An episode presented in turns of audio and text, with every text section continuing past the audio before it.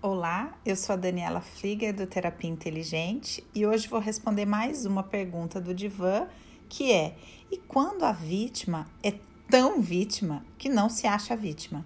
É possível despertá-la? Olha, gente, não. Vamos já responder de início. Não, não é possível a gente fazer uma pessoa sair da vítima, não é possível a gente despertar uma vítima, até porque o despertar é um processo interno. O despertar da consciência é um processo interno, opcional e custoso, né? Ele não acontece a não ser que a gente pague um preço por ele. Então, para que a gente possa entender, né, a dinâmica da vítima, eu queria pontuar algumas coisas aqui para você entender por que, que não é possível ajudá-la.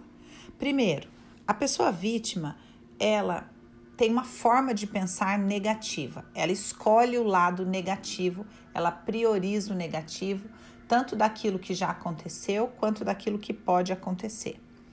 Número dois, essa pessoa não admite nem que errou e que nem tem responsabilidade. Logo, o poder não está nela nunca. E se o poder não está nela nunca, ela não vai utilizar esse poder para conquistar coisas, para mudar seu quadro, para mudar de vida, para sair de um relacionamento ruim, para emagrecer, para cuidar da saúde, porque para ela o poder não está nela.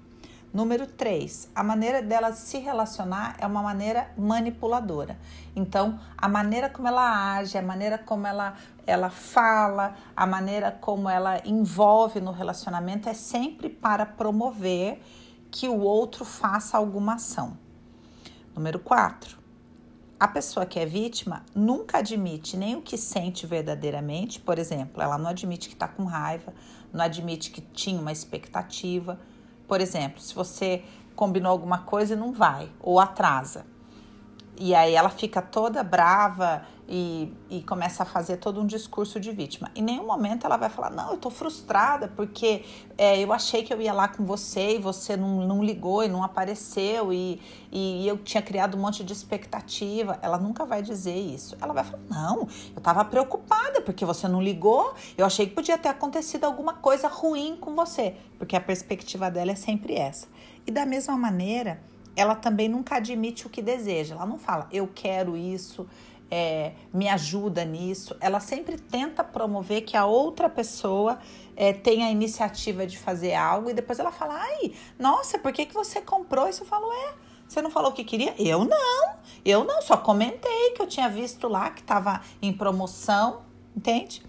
Então, como é que a gente lida com essa pessoa? A gente precisa é colocar pouca energia no investimento. Ou seja, você precisa deixar ela por ela para que ela possa se dar conta desse vazio, ela para que ela possa se dar conta é, da própria responsabilidade que ela tem com relação à realidade dela. Então, o que, que você faz? Por exemplo, ai, Dani, eu não tenho o que eu posso fazer. É minha mãe, por exemplo, e ela fica falando, fica falando. Aí você faz o quê? Só concorda com poucas palavras, entendendo o quê? Eu tô colocando pouca energia nessa história. Aí se ela fala, é, tô te contando aqui, você nem fala nada, você fala, não, é que hoje eu tô meio com dor de cabeça. E vai retirando seus investimentos na relação para deixar essa pessoa com ela. A única maneira que a gente tem de ajudar uma pessoa realmente que a gente ama e que se posiciona como vítima diante da vida é deixar que ela arque com as consequências da escolha do estilo de vida que ela escolheu.